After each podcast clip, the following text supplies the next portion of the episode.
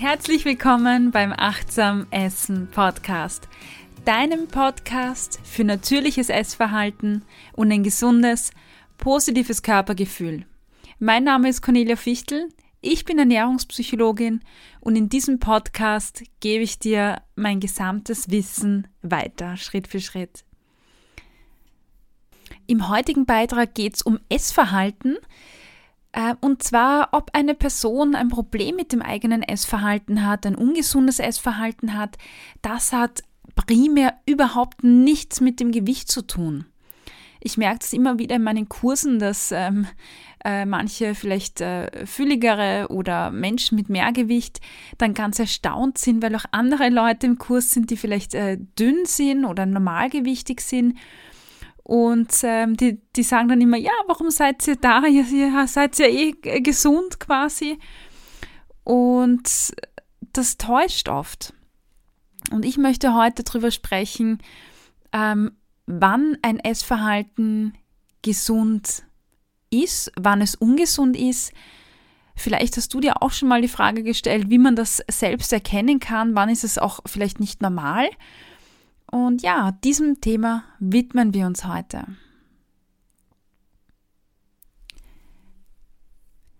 Es gibt äh, irrsinnig viele Kostformen und Arten, sich zu ernähren. Ich habe da Schlagwörter dazu äh, gegoogelt wie Diät, Kostformen oder Ernährungsweisen, weil ich herausfinden wollte, wie viele es gibt. Und ich habe dann so Diät oder, oder ja, Diät oder Kostformen ähm, gefunden, die Namen haben wie äh, Mazdatsnan-Ernährung, ich kann das nicht einmal aussprechen, makrobiotische Ernährung oder anthroposophische Ernährung. Äh, es gibt irrsinnig, irrsinnig viele. Mir hat der Kopf geraucht nach diesen paar Begriffen. Und das Spannende daran ist, dass äh, viele der Kostformen, die es gibt, ähnlich sind beziehungsweise einfach nur minimale Unterschiede haben. Und äh, vielleicht hast du schon ein paar Beiträge von mir gehört oder sogar gelesen. Und ähm, dann wirst du sicher wissen, dass ich einen, ja, meinen Standpunkt da sehr klar vertrete, was die richtige, unter Anführungszeichen, Ernährung betrifft. Und zwar lautet die, wir Menschen sind verschieden und genau so ist auch unsere Ernährung. Und ich denke eben nicht, dass es genau die eine richtige äh, Kostform für alle Menschen gibt. Ich denke vielmehr, dass das Essverhalten höchst individuell ist. Und äh, gerade wenn sich, also die Art und Weise, wie wir uns ernähren, wie sich ein einzelner Mensch ernähren soll, so unterschiedlich und so verschieden ist, ähm, wie kann dann bestimmt werden, ob das eigene Essverhalten normal ist? Ich persönlich finde, das ist eine sehr, sehr schwierige Frage. Also die ist nicht einfach äh, mit vier Punkten zu beantworten. Und ich weiß nicht, wie würdest du die Frage beantworten? Ab wann ist ein Essverhalten für dich nicht mehr normal oder vielleicht auch ungesund? Überleg mal, vielleicht findest du für dich eine Antwort.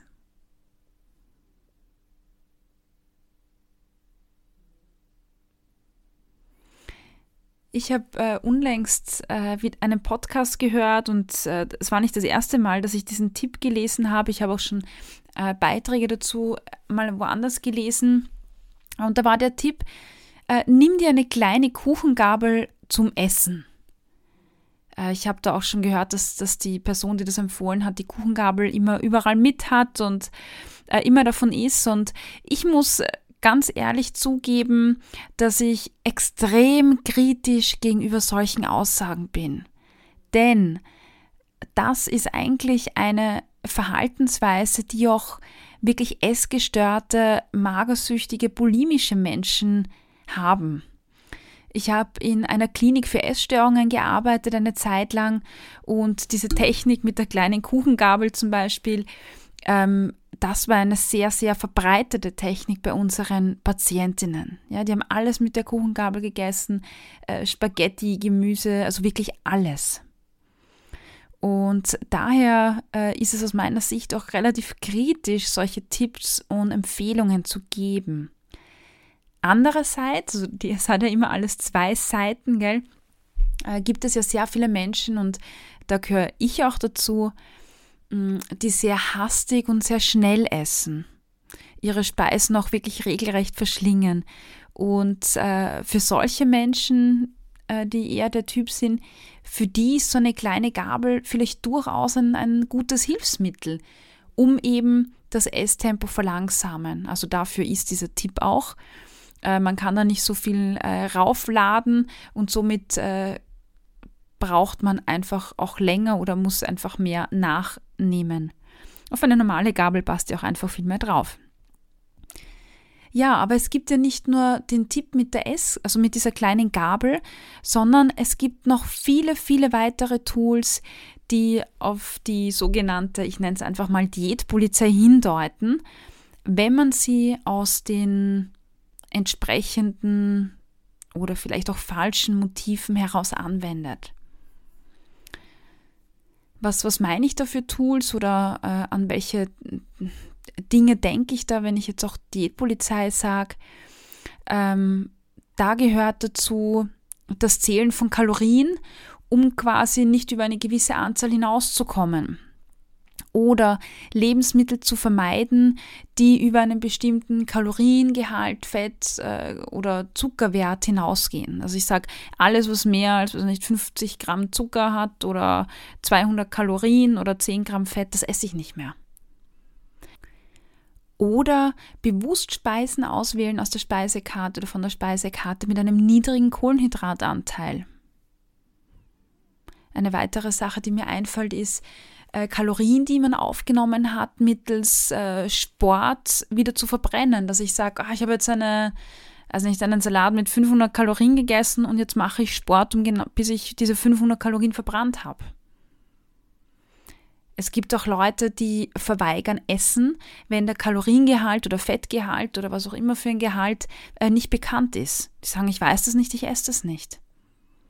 Es gibt Personen, die wiegen das Essen ab, bevor es essen. dass man sagt, man isst genau 30 Gramm, nicht mehr, nicht weniger, also wirklich akribisch.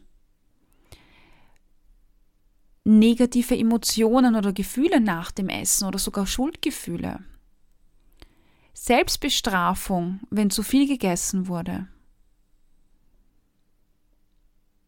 Unlängst hatte ich eine, ähm, ein, ein Mädchen bei mir in der Praxis, die ähm, davon berichtet hat, dass sie extrem viele Diätberichte liest, sich Diätvideos anschaut oder ja, Beiträge dazu einfach auch sammelt. Es gibt Personen, die trinken übermäßiges, äh, übermäßige Mengen Wasser, um das Hungergefühl zu verringern oder einfach vor dem Essen, um weniger zu essen die Einnahme von ähm, irgendwelchen ähm, Supplements, um das Gewicht zu reduzieren, ja, Schlankheitspillen, Abnehmtees oder was auch immer es da gibt. Oder auch das penible Führen von einem Esstagebuch. Ausgenommen sind natürlich auch kranke Personen, also die Personen, die jetzt aus gesundheitlichen Gründen ein Esstagebuch führen müssen, zum Beispiel. Ja, und vielleicht ähm, hast du jetzt da ein paar Tools für dich erkannt und hast dir gedacht, ja, ähm, dieses Tool wende ich auch an, das mache ich auch. Und ich frage dich, wenn du ein Tool anwendest, aus welchem Grund wendest du es an? Wendest du es an, um zum Beispiel dein Esstempo zu reduzieren, weil du ein hastiger Esser bist? Weil du dir das Abwiegen irgendwann angewohnt hast, aus irgendeinem Grund, vielleicht wegen einer Unverträglichkeit, äh, oder du weißt gar nicht mehr warum? Vielleicht führst du ein Esstagebuch, weil du äh, bestimmte Beschwerden wie Blähbauch hast oder Magenschmerzen hast und du möchtest wissen, äh, woher kommt das, welche Lebensmittel sind es.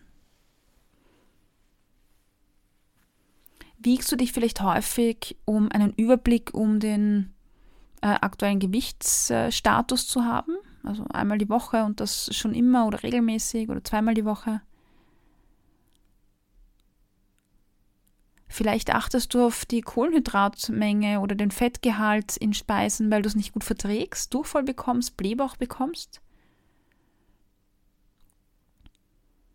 Wenn du diese Fragen jetzt mit Ja beantwortet hast oder auch nur eine, dann ja, dann klingt dir vorerst alles ganz normal. Und dann kommt schon meine nächste Frage an dich. Was passiert, wenn du zum Beispiel keine kleine Gabel zur Hand hast? Würdest du dann nicht essen? Bist du dann verzweifelt oder überfordert? Was passiert, wenn du dich nicht wiegen kannst oder wenn du dein Esstagebuch nicht führen kannst, wenn du es vielleicht verloren hast? Was passiert, wenn du gerne Brot essen möchtest, weil du Brot eigentlich gerne hast? Zwingst du dich dann, das Brot nicht zu essen?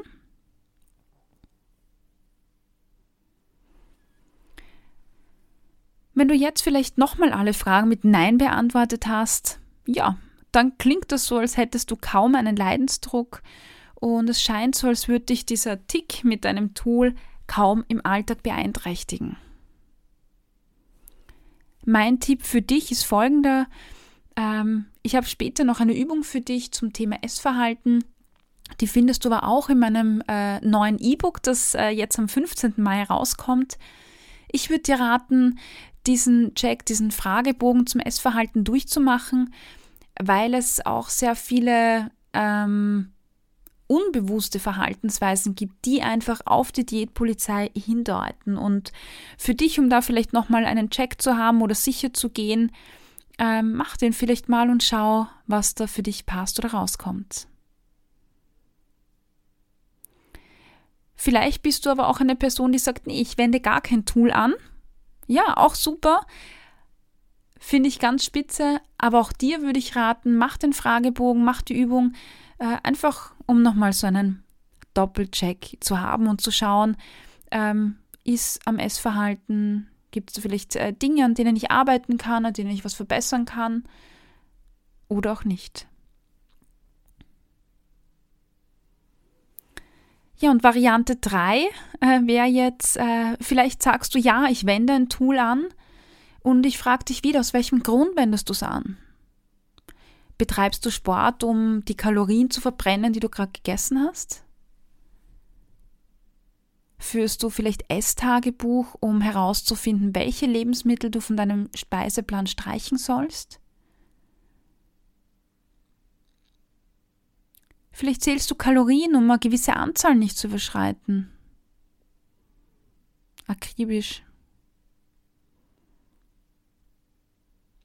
Oder vielleicht wiegst du dich mehrmals pro Woche oder mehrmals am Tag sogar, um dein Gewicht zu kontrollieren?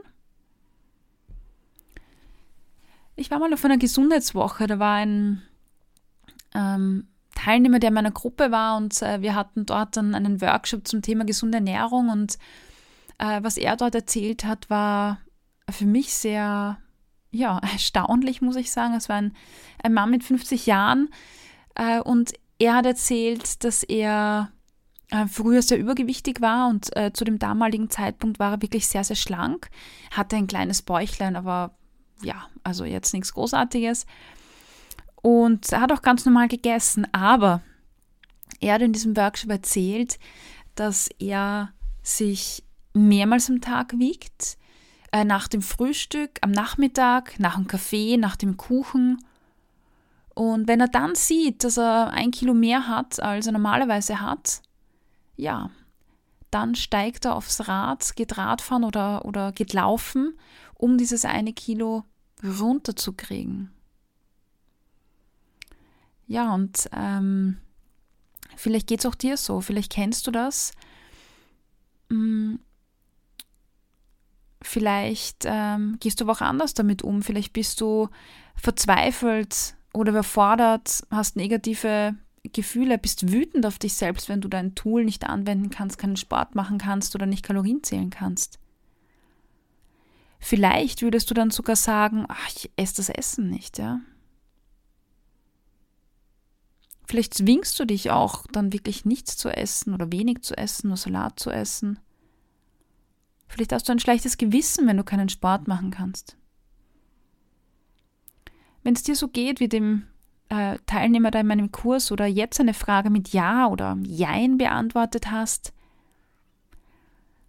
dann kann es durchaus sein, dass sich das auf deine Alltagsgestaltung auswirkt, du deinen Alltag danach richtest, vielleicht nicht mit Essen gehst, mit Freunden, um einfach äh, Fett oder Kalorien zu sparen. Und vermutlich steckt doch deshalb ein gewisser Leidensdruck dahinter. Dieses quälende Gefühl, bevor du auf die Waage steigst oder diese Schwere, wenn du siehst, dass es einfach wieder zu viel Fett war oder Zucker heute. Ja, wenn das auf dich zutrifft, dann würde ich meinen, dass die Kriterien für ungesundes Essverhalten für dich zutreffen, äh, komplett oder teilweise, und vielleicht auch wirklich schon komplett, ähm, ja, vielleicht in eine Richtung gehen, die, die sich äh, Binge-Eating, Bulimie oder so nähern.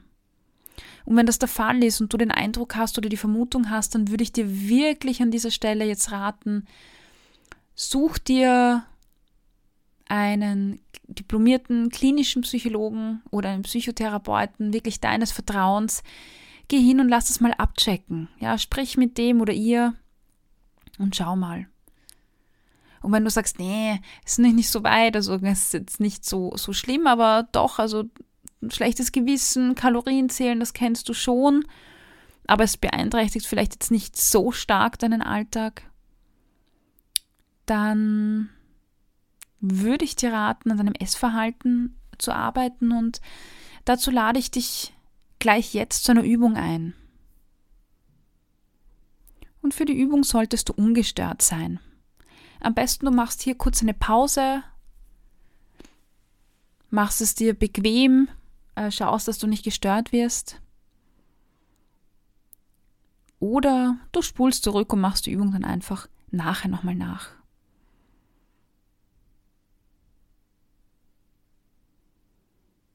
Nimm für dich eine bequeme Körperhaltung ein und wenn du möchtest, schließ deine Augen.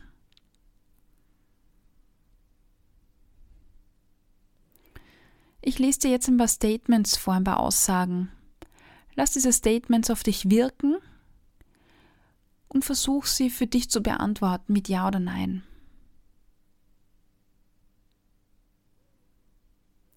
Ich befolge Regeln, die mir sagen, wann oder was ich essen soll.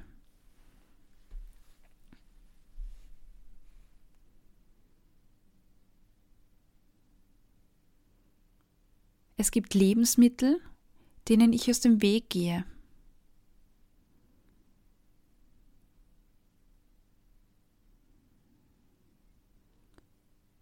Ich esse, wenn ich traurig oder verärgert bin, auch wenn ich keinen Hunger habe.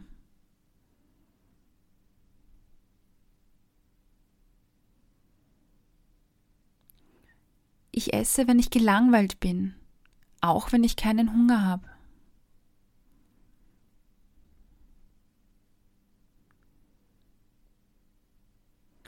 Ich esse, wenn ich gestresst bin, auch wenn ich keinen Hunger habe.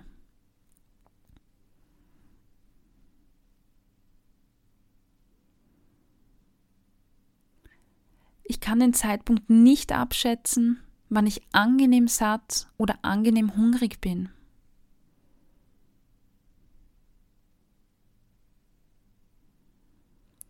Ich habe Lebensmittel gegessen, die ich normalerweise vermeide und dann noch mehr davon gegessen, weil es eh schon egal war.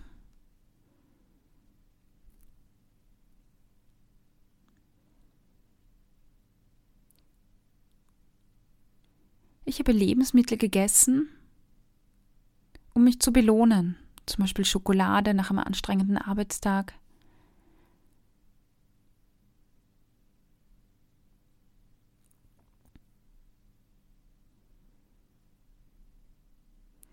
Ich habe ein schlechtes Gewissen, wenn ich ungesunde Lebensmittel esse.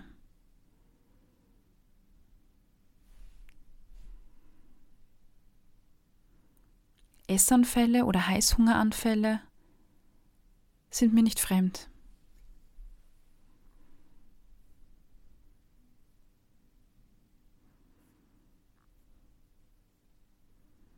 Hast du ein paar dieser Aussagen oder Statements mit Ja beantwortet? Dann ist es sehr wahrscheinlich, dass du unter den Fittichen der Diätpolizei stehst. Vielleicht redet dir die Diätpolizei ein, sowas wie, wenn ich diese Schokolade esse, wäre ich fett. Oder heute Abend ist eine Feier und damit ich auf dieser Feier dann essen darf und das genießen darf, muss ich den ganzen Tag fasten. Oder sowas wie, ich habe gestern zu viel gegessen und deshalb darf ich heute nichts essen. Meistens sind diese Aussagen von der Diätpolizei verzerrt oder einfach schlicht und einfach falsch und unrealistisch. Es gibt da sowas wie kognitive Verzerrungen. Mein Tipp an dich, versuch dich von diesen Tools, ja, die du benutzt, zu trennen und versuch dich wirklich, wirklich von der Diätpolizei zu verabschieden.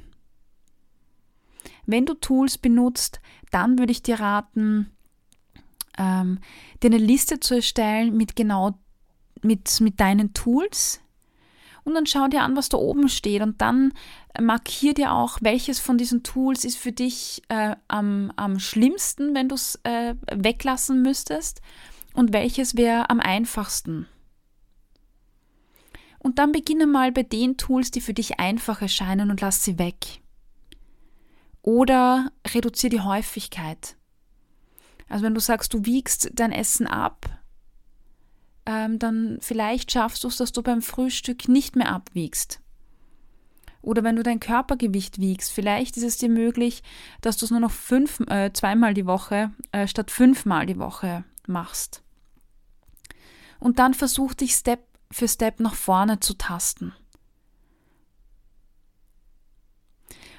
Und dann sage ich dir noch einen weiteren Tipp von mir.